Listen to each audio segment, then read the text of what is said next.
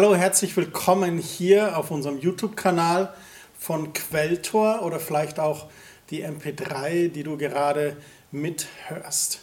Wir haben heute den dritten Teil unserer Predigtreihe über Ehre und ein ehrenhaftes Leben. Der erste Teil war Ehre, wem Ehre gebührt. Letzte Woche hat Kerstin über das Armutszeugnis gesprochen und da haben wir uns angesehen, dass Gott uns auf eine höhere Ebene stellen möchte und dass wir von dort agieren können. Dass Gott einen für uns vorgesehenen Platz hat, den wir einnehmen können.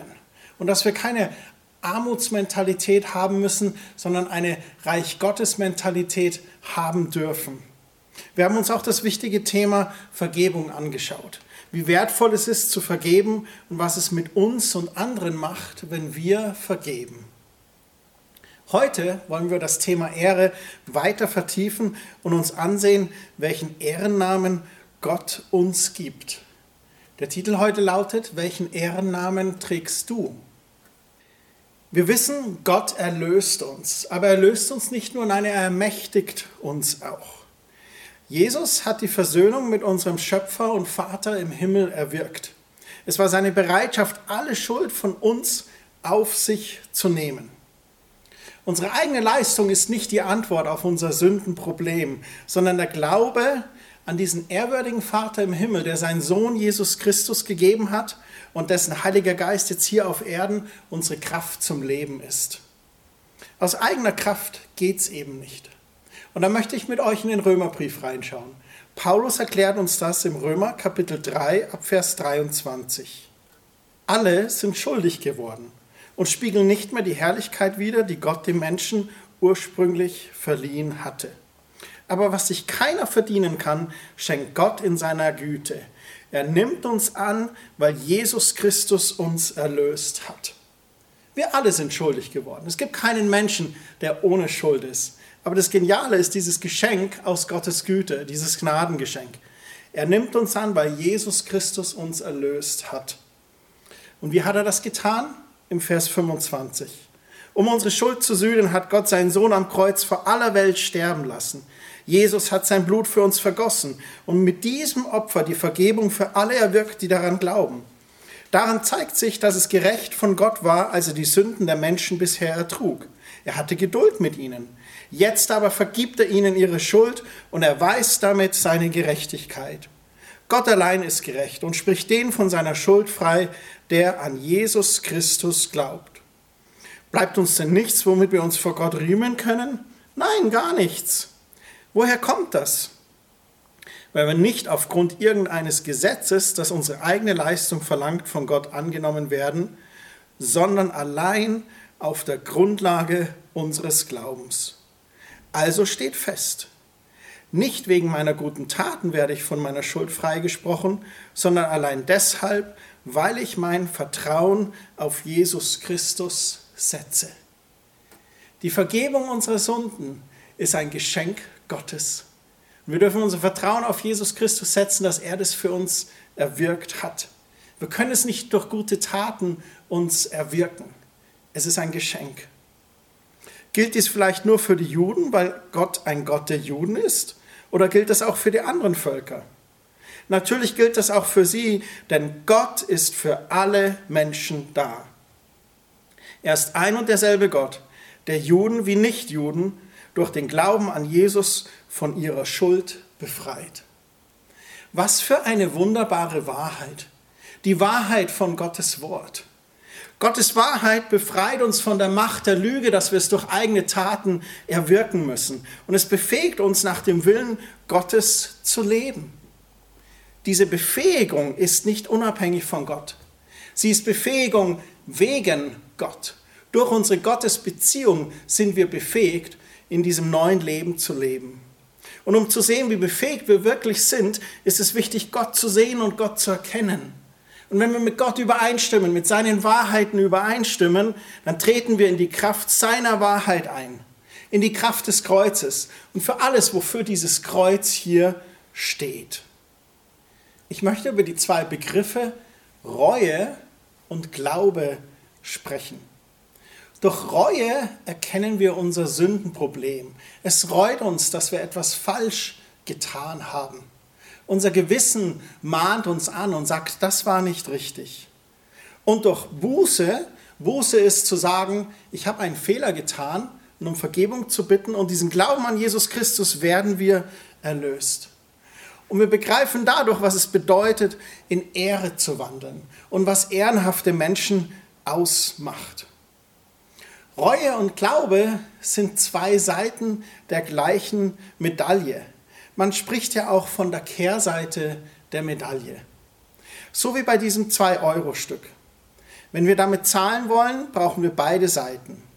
Auf der einen Seite die 2 für den Wert und auf der anderen Seite die offizielle Prägung als Bestätigung der Münze. Und so ist dies auch bei Reue und Glaube. Reue bedeutet, sich von Sünde abzuwenden, vom alten Leben loszulassen. Und die Kehrseite der Medaille ist der Glaube an Gott, das Zuwenden zu Gottes Werten, zu neuem Leben. Sich von etwas abzuwenden bedeutet sich auch, sich zu etwas zuzuwenden. Und das sind die zwei Seiten der Medaille, die wir bei Gott haben. Und das Geniale dabei ist, dieser neue Glaube ist ein Gnadengeschenk Gottes an uns. Also lasst uns den Glauben zum neuen Leben anpacken und auf das zugehen, was Gott schon immer über dich gesagt hat. Und das hat ganz viel mit deinem Namen zu tun oder den Namen, den Gott dir gegeben hat oder geben möchte. Namen haben eine Auswirkung. Durch die letzten zwei Predigten habt ihr es schon gemerkt, Namen in der Bibel haben eine Wirkung und auch eine Auswirkung. Wir haben uns Jakob angeschaut. Er war erst Betrüger und danach als Israel ein Gottesstreiter und Fürst Gottes, ein Prinz mit Gott. Oder wenn wir an Abraham denken. Abraham hieß früher Abraham. Abraham bedeutet, der Vater ist erhaben. Und Gott hat ihn neu gerufen zu Abraham. Und Abraham bedeutet Vater vieler Völker. Die Namensänderung hat beide in ihre prophetische Bestimmung entlassen. Die Namensänderung ist wie eine prophetische Erklärung Gottes, wo er gesagt hat, ich ändere deinen Namen. Du sollst nicht mehr Jakob heißen, sondern Israel. Du sollst nicht mehr Abraham heißen, sondern Abraham. Und das ist mehr als nur ein Wort. Diese Namensänderung setzt die Gnade frei, das zu vollbringen, was der Name aussagt. Sozusagen die zweite Seite der Medaille. Interessant war zum Beispiel bei Jakob, Jakob kämpft im Jakobfluss.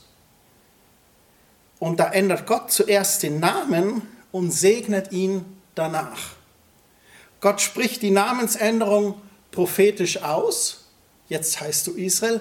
Dann segnet er ihn und die prophetische Namensänderung erfüllt sich. Jakob wird als Israel dann Fürst Gottes und die zwölf Stämme Israels kommen aus seiner Linie hervor. Der Name bewahrheitet sich. Ähnlich bei Abraham. Tatsächlich Vater vieler Völker. Weil er der Vater des Glaubens ist und dadurch auch unser geistlicher Vater. Ihr könnt das nachlesen im Römerbrief Kapitel 4. Es bewahrheitet sich. Er wird ein Vater vieler Völker. Namen werden den Menschen als prophetische Erklärung für ihre Identität gegeben. Eine geschenkte Identität mit dem Segen Gottes. Und dadurch werden die Eigenschaften ihrer Berufung freigesetzt.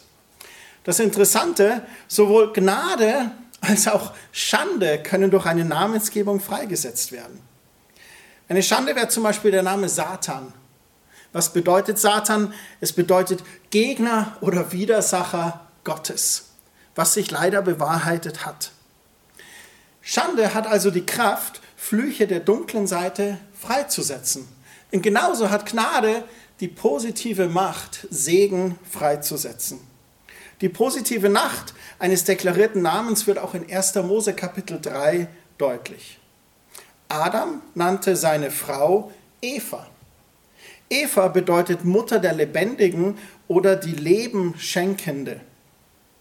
Ich glaube, sie war unfruchtbar, bis sie ihren Namen von Frau von Adam in Eva änderte. Nach der prophetischen Erklärung, du bist die Mutter der Lebendigen oder die Lebenschenkende, brachte sie Kain und Abel zur Welt.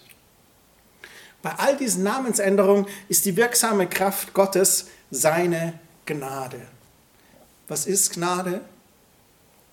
Gnade ist die von Gott gegebene Fähigkeit, das zu werden, was man nicht werden konnte, bevor man die Erklärung erhielt.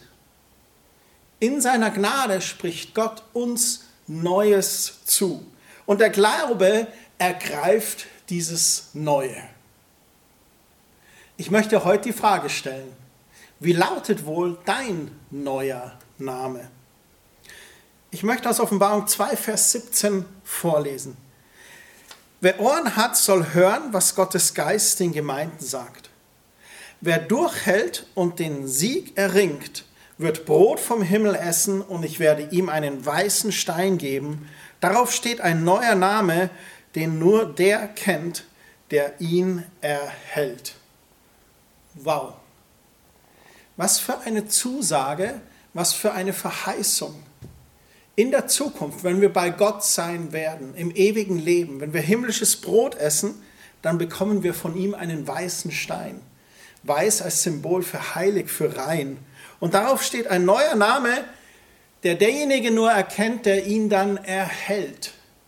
Gott hat einen besonderen Namen für uns.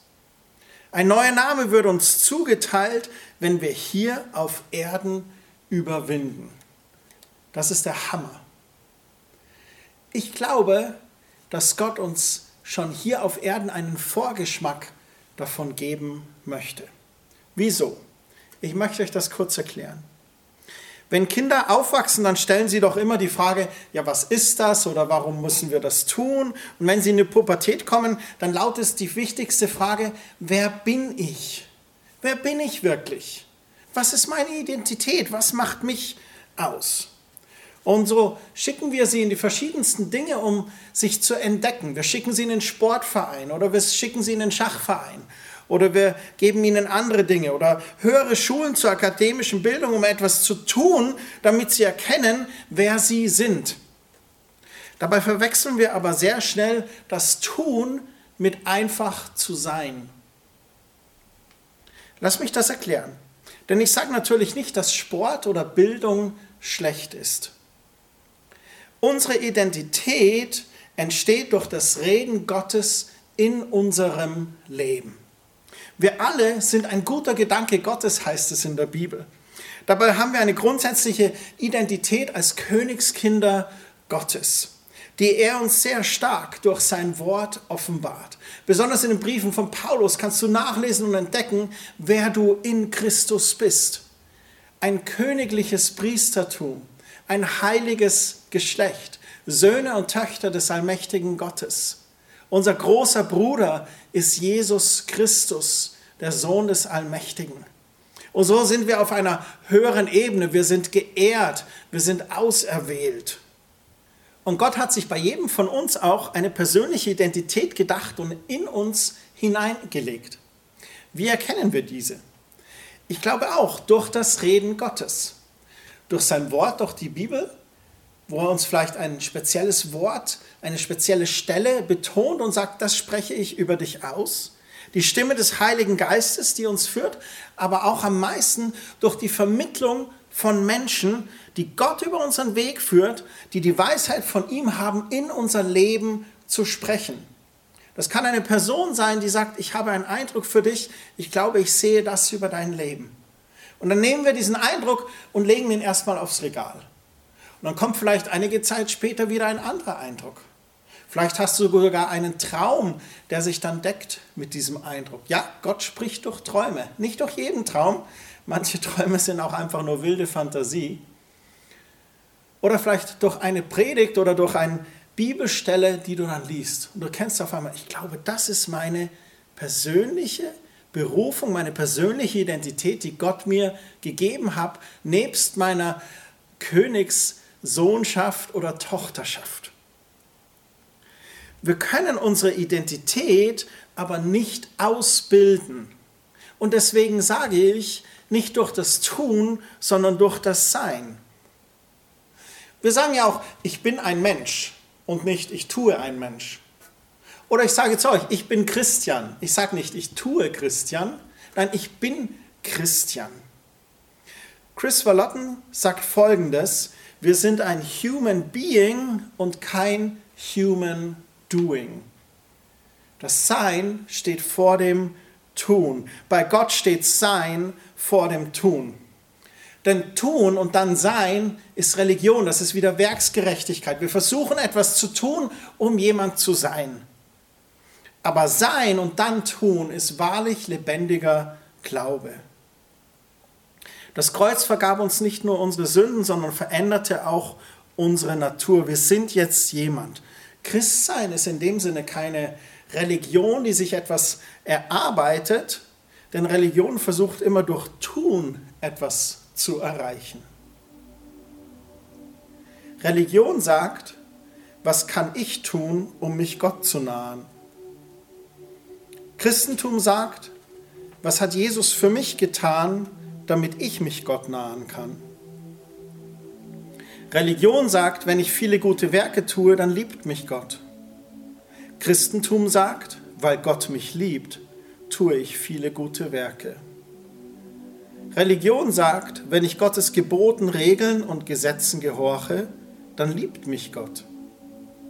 Christentum sagt, weil Gott mich liebt und für mich ist, will ich Gottes Geboten, Regeln und Gesetzen gehorchen. Religion versucht Gott wohl zu gefallen. Glaube an Christus ist ein Wohlgefallen vor Gott. Religion macht zum Sklaven. Der Glaube an Christus macht sich zum Sohn und zur Tochter Gottes. In der Religion sucht der Mensch einen Gott. Bei Christus sucht Gott den Menschen. Gott sucht den Menschen. Das ist das Fantastische am Christsein. Es geht um eine lebendige Beziehung mit einem lebendigen Vater im Himmel. Unser neues Leben mit ihm beinhaltet auch Freundschaft mit Gott. Im zweiten Petrusbrief Kapitel 1 Vers 3 heißt es, Jesus Christus hat uns in seiner göttlichen Macht alles geschenkt, was wir brauchen, um so zu leben, wie es ihm gefällt denn wir haben ihn kennengelernt. Er hat uns durch seine Kraft und Herrlichkeit zu einem neuen Leben berufen. Durch sie hat uns das Größte und Wertvollste überhaupt geschenkt. Er hat euch zugesagt, dass ihr an seinem ewigen Wesen und Leben Anteil habt. Wir betraten den Ort des Kreuzes. Wir legten alles nieder und verließen den Ort mit einer Krone.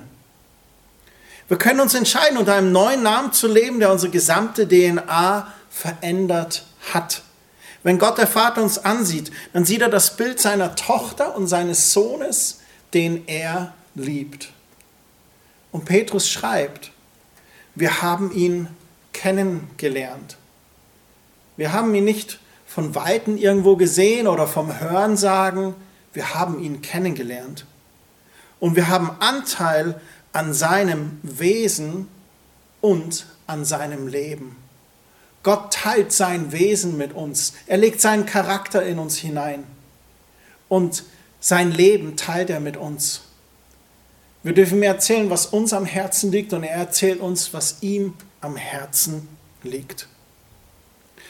Wenn wir dieses Potenzial erkennen, wirklich sehen, wer wir in Gott sind, dann kommt diese Dimension ins Spiel. Es geht um Freundschaft. Und Gott sucht Freunde. Gott nannte Mose zum Beispiel seinen Freund. Abraham war auch ein Freund Gottes.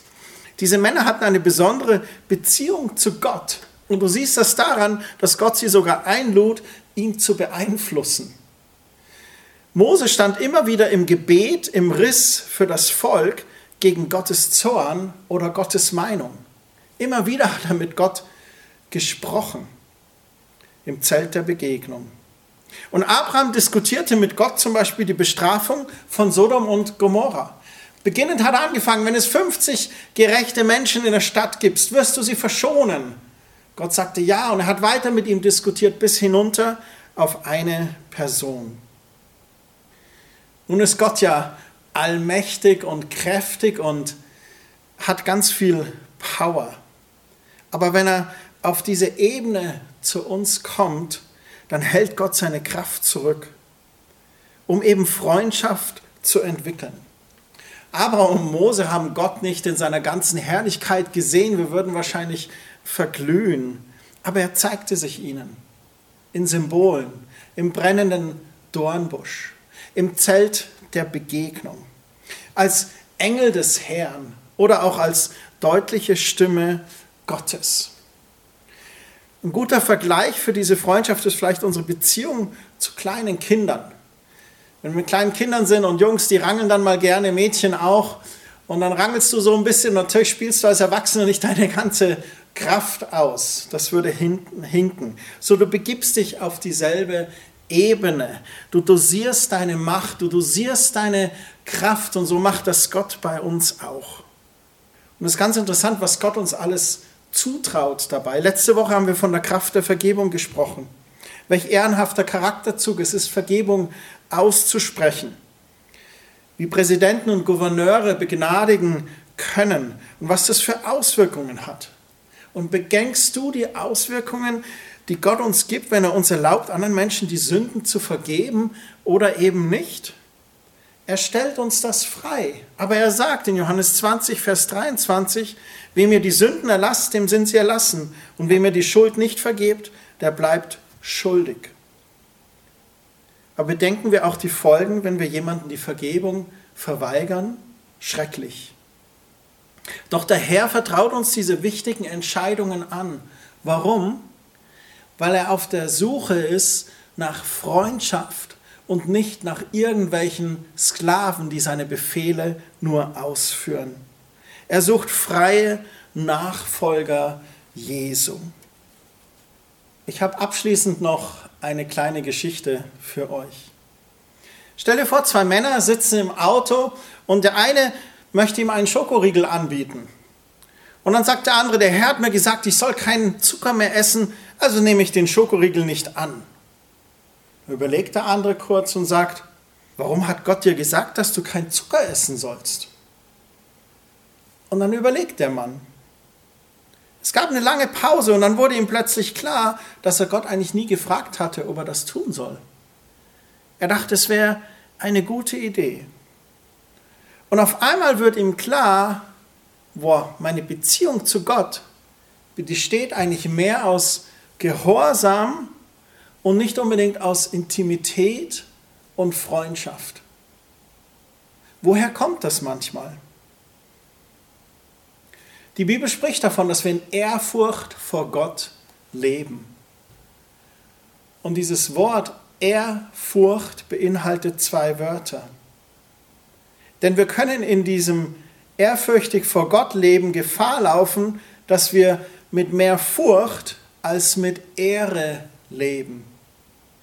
Und dann laufen wir Gefahr, in Werksgerechtigkeit abzutrifft. Dann laufen wir Gefahr, zu sehr in dem Tun statt in dem Sein vor Gott zu leben. Und genau das ist dem Mann passiert. Wenn wir aber ihn ehren und erkennen, wie er uns geehrt hat, dann leben wir aus dieser Liebesbeziehung zu ihm heraus, aus einer Freundschaft zu Gott heraus. Dann ist unser Sein vor unserem Tun, weil in einer engen, guten Freundschaft kannst du einfach sein. Wir gehen in eine ganz nahe, tiefe, lebendige Beziehung mit ihm, so wie Mose und Abraham dies erlebten. Und können sogar mit Gott in den Diskurs gehen, in den Dialog, in die Auseinandersetzung. Und er liebt das ehrlich gesagt. Wusstest du, dass Gott keine Angst hast, wenn du ihm im Gebet vielleicht mal Konter gibst oder eine Frage hast? Dass Gott es liebt, wenn du deine Zweifel ihm ausdrückst? Warum? Nun, dann ist deine Beziehung ehrlich mit ihm, wenn du wirklich sagst, was in deinem Herzen vorgeht. Und dann wird er beginnen, wirklich dir zu antworten. Und da beginnt diese Freundschaft, diese Intimität mit Gott. Gott sucht dich. Er will von deinem Herzen hören und dir auch sein Herz mitteilen. Er will dich zur gesamten Erkenntnis bringen, was dieser Tausch am Kreuz wirklich erwirkt hat. Dein Leid und deine Sünde, die sind ausgetauscht mit einer königlichen Sohnschaft und Tochterschaft. Zieh deine Krone an und nimm deinen ehrwürdigen Platz als Königskind ein. Nun, wie erlebe ich diese Veränderung ganz praktisch? Ich möchte uns zurückführen zu deinem Namen.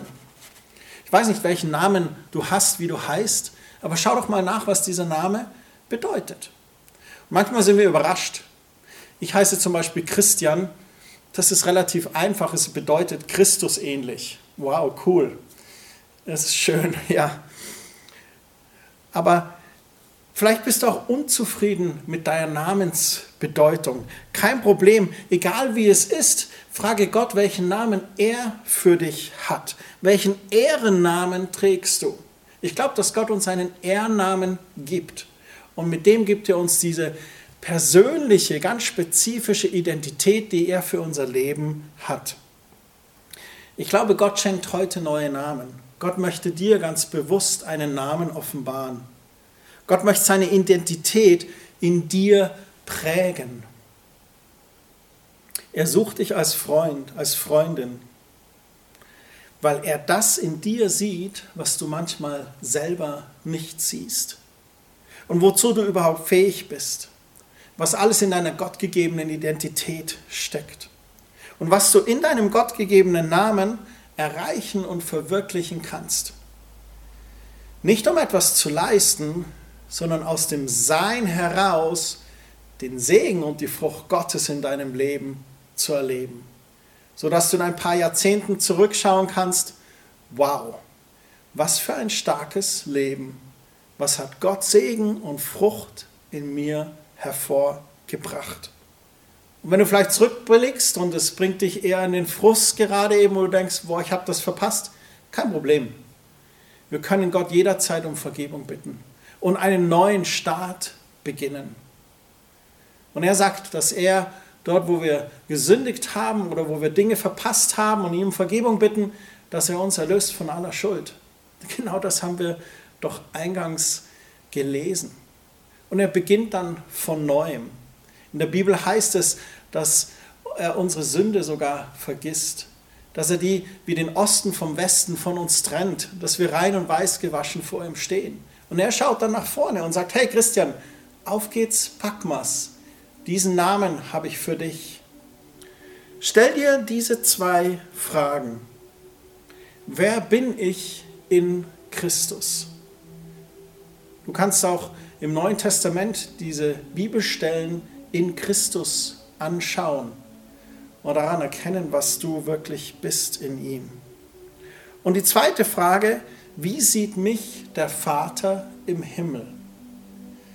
Welches Attribut, welches Hauptwort, welchen Namen vielleicht hat Gott ganz persönlich für dich? Du musst dir da Zeit nehmen, lass es zu, öffne dein Herz Öffne die Augen deines Herzens, um zu sehen, was er für dich hat. Öffne die Ohren deines Herzens, um zu hören von ihm. Und ich bete, dass du seine Stimme klar und deutlich vernimmst. Sieh, welche Gottesnatur er in dich gelegt hat und lausche, was dein himmlischer Vater zu dir spricht.